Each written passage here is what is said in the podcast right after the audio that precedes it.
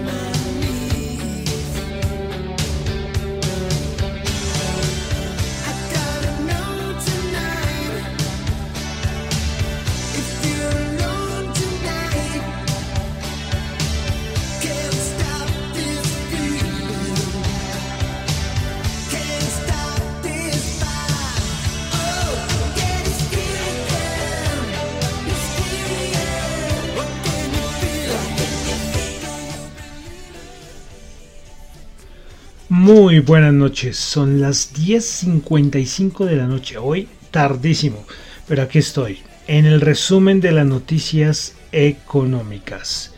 Bueno, eh, comenzamos con música, con la banda británica Def Leppard, con su canción Hysteria. Recuerden que estamos en nuestro recorrido musical 1922-2022. Estamos en el año 1987. ¿eh? Esto va a toda. Bueno, cuando comenzamos en 1922 ya, pues ya vamos, el año 1987, y por eso estamos escuchando la canción, precisamente el álbum de, de, de de ese año, se llama así Hysteria. Escuchemos unos segunditos más antes de iniciar el programa.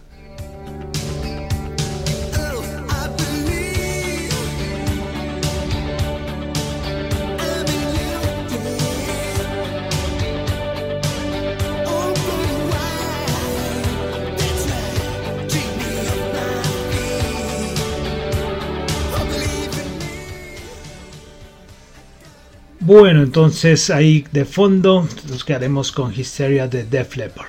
Bueno, un poco tarde, tarde, tarde. Eh, estuve a punto de no hacer el programa, pero es que se acumulan. Y entonces, ¿qué pasa cuando se acumulan los temas? Pues el programa hace más largo y ayer fue una barbaridad. Normalmente siempre antes eran de 20 minutos, pero entre más información haya, pues se alarga la cosa. Vamos a ver hoy, trataré de, de irlo más rapidito para que en verdad que se me subió esto el volumen, que para que en verdad sea en verdad el resumen de las noticias, ¿no? El resumen, pero que sea cortico, ¿no? Bueno, entonces saludo a los que me escuchan en vivo en Radio Dato Economía, los que escuchan el podcast en Spotify, en Google Podcast, no olviden calificarlo, muchas gracias.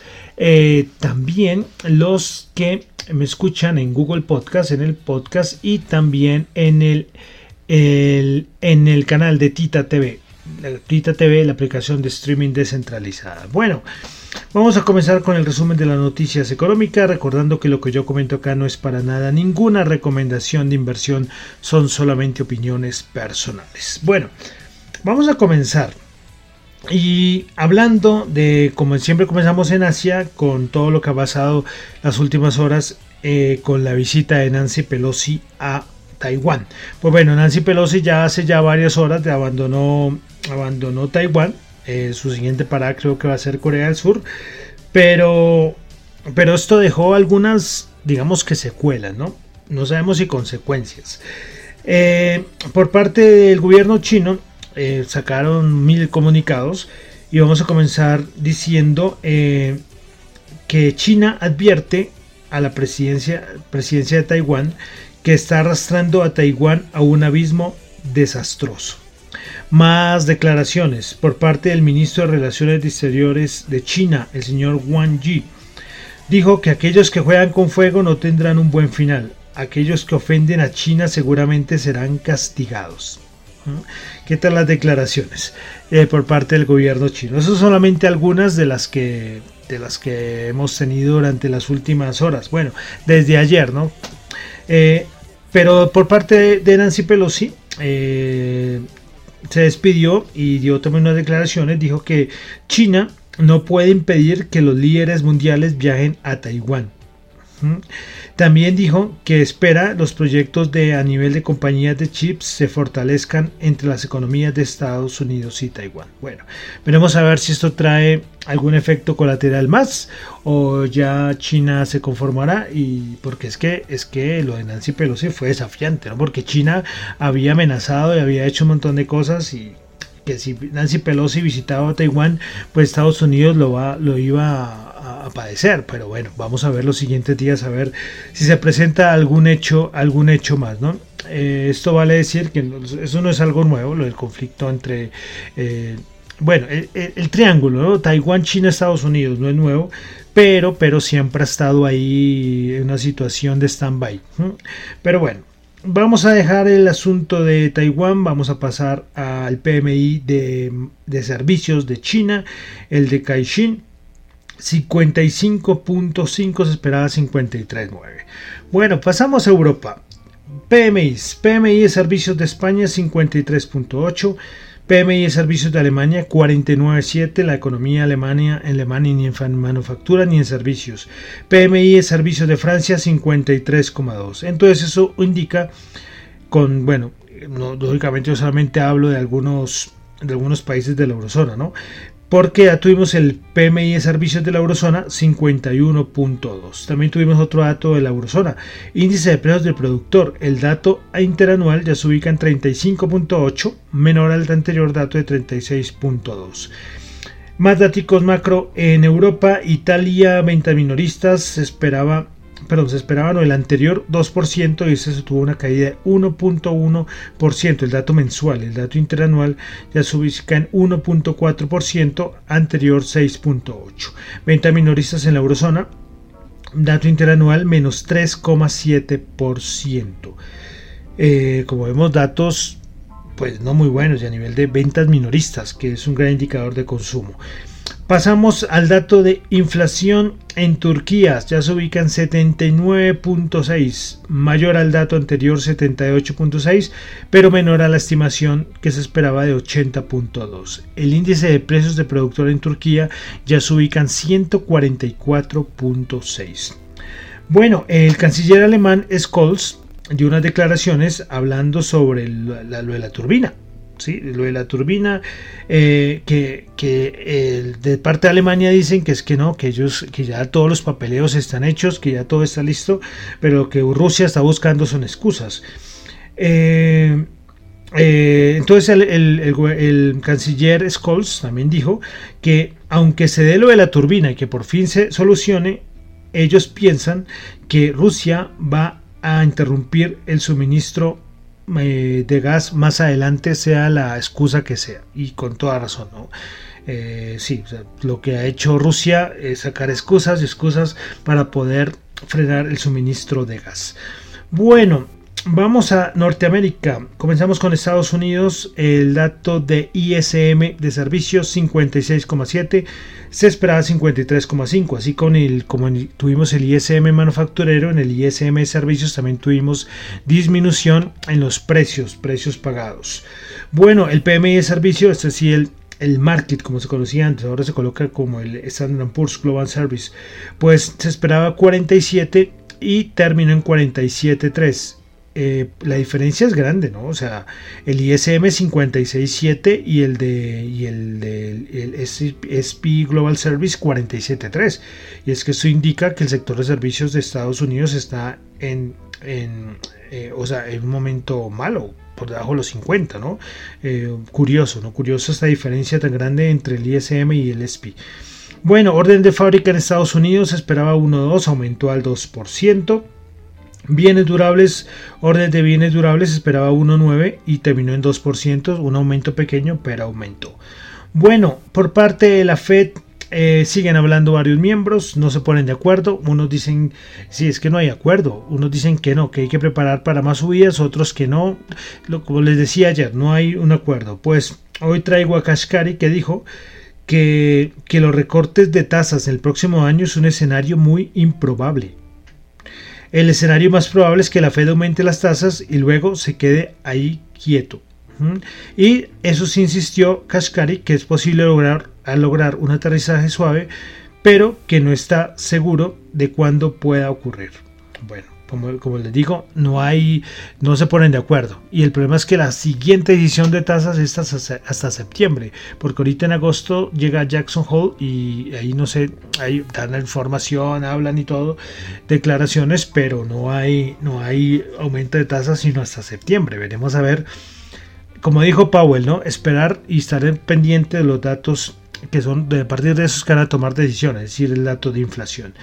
Standard Poor's dijo eh, que hicieron una evaluación cualitativa de la probabilidad de recesión en Estados Unidos en los próximos 12 meses y esta se ubicó en el 45%. 45% es menos del 50, mm, bueno, no tan alta, podría haber sido mayor. Bueno, continuamos en América, vamos a pasar a Brasil, tuvimos el dato de PMI de servicios, 55.8. En Uruguay tuvimos el dato de inflación del mes de julio, variación mensual de 0,77, acumulada del año de 6,86 y en los últimos 12 meses 9,56.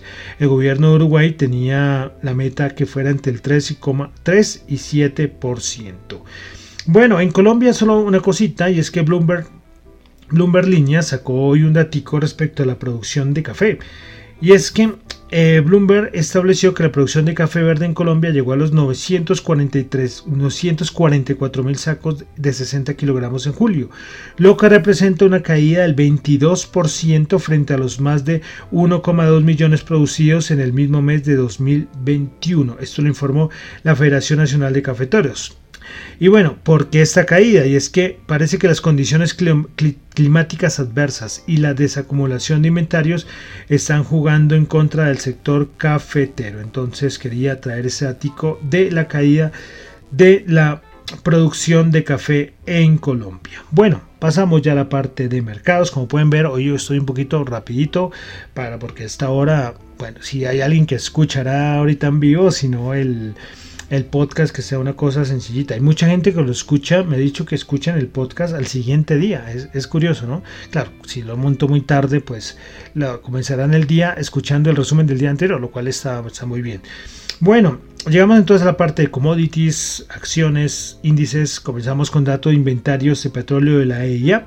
Se esperaba una caída de 1,5 millones de barriles y se tuvo un aumento de 4,4 millones de barriles. Aumento importante. Bueno, tuvimos la reunión de la OPEC, de la OPEC, de la OPEC, no, de la OPEC. La OPEC Plus pues se reunió y acordaron a incrementar en 100 mil barriles eh, por día en septiembre, el aumento. Muy poca cosa, eh, muy poca cosa, muy poca cosa. las visitas de Biden ese tour y por lo cual se contagió de COVID, pues no es que hayan servido mucho.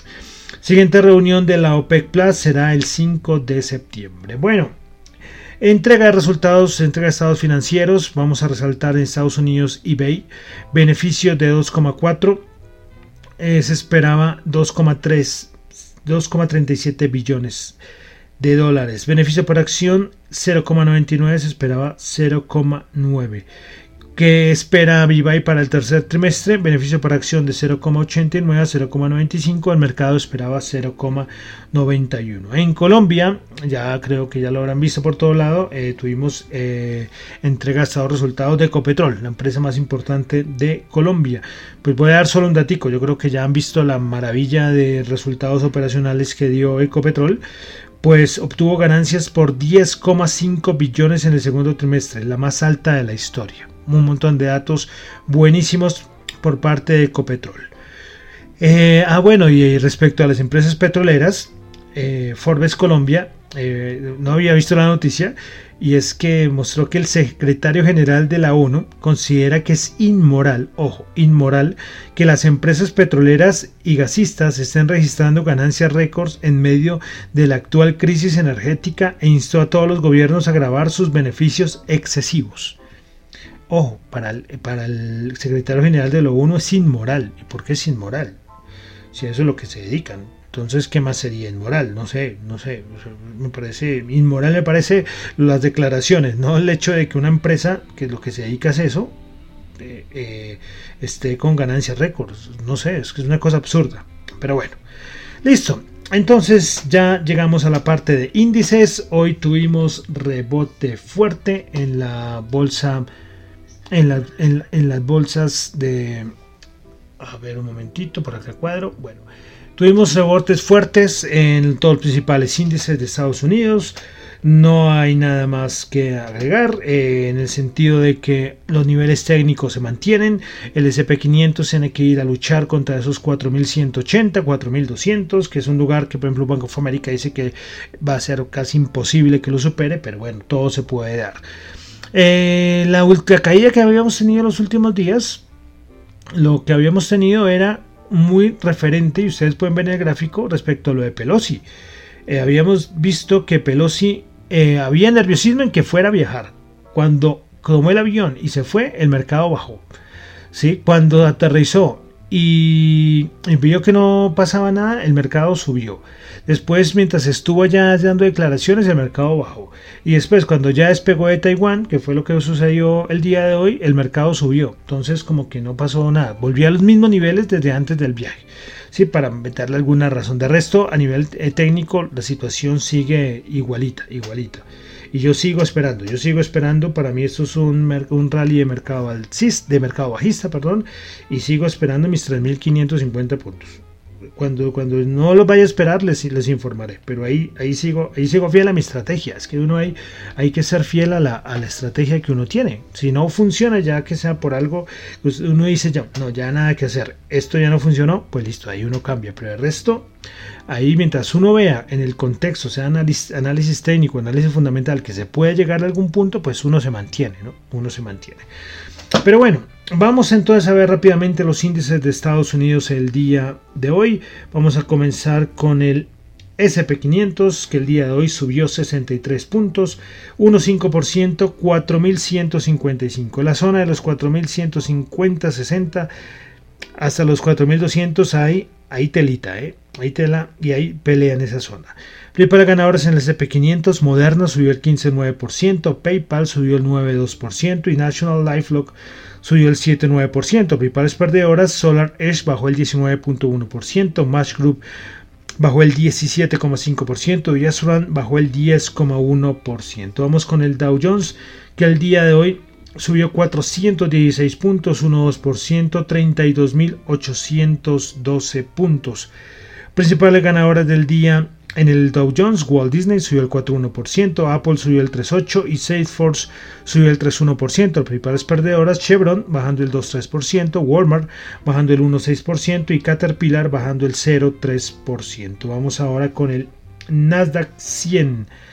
El Nasdaq 100 que el día de hoy subió 351 puntos, 2,7%, 13.253 puntos. Prepara ganadoras del día en el Nasdaq 100, Moderna subiendo el 15,9%, PayPal subiendo el 9,2% y Octa subiendo el 6,7%.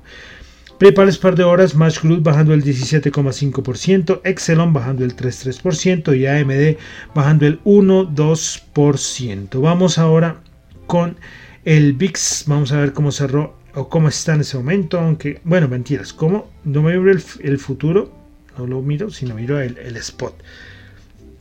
Bueno, 21,95. Volvió a bajar esos 21,9. Lo que se ve es que, bueno, no sé, no iba a decir que si el SP500 supera los 4200, ¿será que perdemos los, los 20 en el VIX? Bueno, estar ahí mirando. Bueno, vamos a mirar ahora la rentabilidad del bono de Estados Unidos a 10 años, 2,71. Se mantiene. Es raro, ¿no? Porque si si no se esperan, no sé, es que la rentabilidad del bono de 10 años, recuerden que está muy sujeta a la tasa de las tasas que impone la Reserva Federal.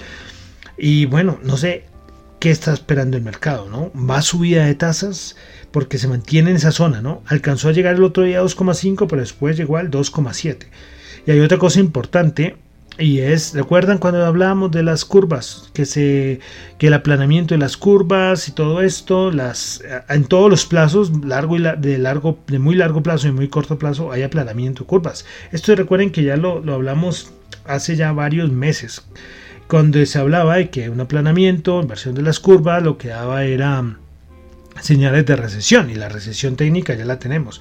Pero miraremos, son cosas, todo está muy relacionado, ¿no? Todo está muy relacionado, expectativas de inflación, eh, tasas de interés, Reserva Federal, el bono de tesoro, recuerden, todo eso está muy relacionado. Y vamos a mirar el dólar el día de hoy. El dólar, el dólar el día de hoy 106,3 se mantiene en esa zona de los 106.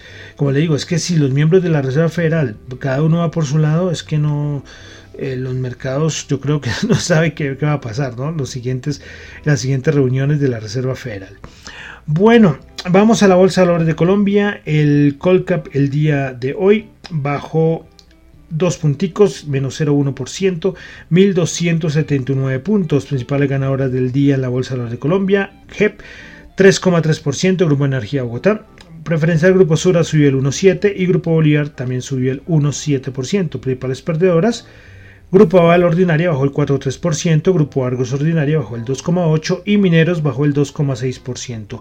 También Mineros reportó el día de hoy. Bueno, vamos ahora a cómo están en este momento los las commodities. Especialmente recordemos que vemos petróleo y oro. Bueno, el oro en este momento sube 11 dólares la onza, 1787. El petróleo, el WTI 9106, a luchar ahora no perder los 90, 0,4% sube. Y el Brent 97.06, subiendo el 0,2%. Gran driver el petróleo, ¿no? Sí, el petróleo toca verlo por muchos aspectos, ¿no? A nivel de divisa, a nivel de inflación, bueno, toca verlo por todo lado. Eh, tasa representativa del mercado para el día de mañana en Colombia, dólar en Colombia el día jueves, yo pensé que hoy era martes, ¿eh? estoy un poco loco, 4.331 es eh, más o menos que 18 pesos más respecto a la tasa representativa de ayer. Y listo, vamos a terminar como siempre con las criptos. Hoy, como pueden ver, estoy tratando de, volar, lo más rapidito posible por el, programa tan largo, tan, tarde. Y porque si no lo hago, mañana o pasado mañana se acumulan. Y ahí sí termina más largo. Bueno, Bitcoin subiendo el 1%, Ethereum subiendo el 2%. BNB subiendo el 8,6%, Ripple subiendo el 1,3%, Cardano subiendo el 1,4%, Solana subiendo el 3%, Polkadot subiendo el 4,1% y Dogecoin subiendo el 0,9%.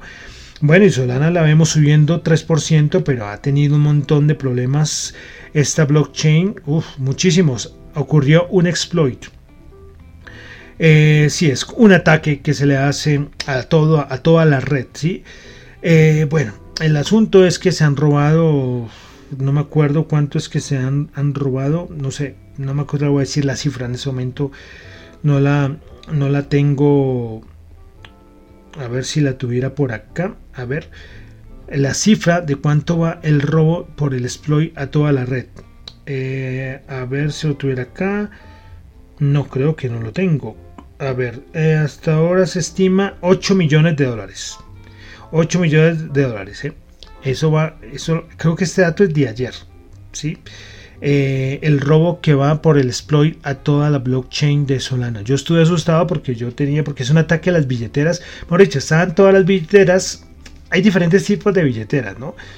Hay las que uno está en los exchanges centralizados, aunque mucha gente dice que no son billeteras, pero bueno.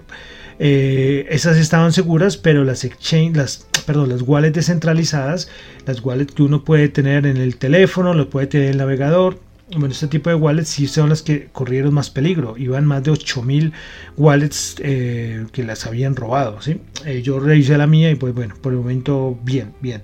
Pero fue un ataque fuerte a esta blockchain que es de las principales. Eso sí, vale decir que Solana ha tenido un montón de problemas desde hace hace mucho tiempo. El problema es que tiene una red de mercadeo que, le, que cuando la blockchain sufría interrupciones, en ningún lado aparecía la noticia y el precio antes subía. Y por ejemplo ahorita vemos que una caída o un ataque tan fuerte eh, alcanzó a bajar, creo que fue el 6-7%, pero ahorita está recuperando. Pero bueno, vale mencionar lo que está pasando entonces con Solana. Y listo, terminamos por el día de hoy el resumen de las noticias económicas. Versión traté de hacer la express, pero aunque, aunque huele, no, esto no baja de los, de los, de los 30, de, los 20 minutos, que era, sería el ideal, pero con tanta cosa. Entonces, mi nombre es John Torres, me encuentran en Twitter en la cuenta arroba John Chu, en la cuenta arroba Dato Economía, para asuntos de la emisora arroba eh, arroba gmail.com y en Twitter arroba Economía R. Y bueno, terminamos con música. Eh, recordemos que estamos ya en el año 1987 y vamos a terminar con una banda con una agrupación, perdón, una banda, agrupación española, formada por franceses, catalanes, sevillanos, franceses, eh, que es muy conocida eh, eh, a nivel mundial. Y son los Gypsy Kings, con, de su álbum Gypsy Kings del año 1987 y una de sus canciones más famosas, yo va. Muchísimas gracias.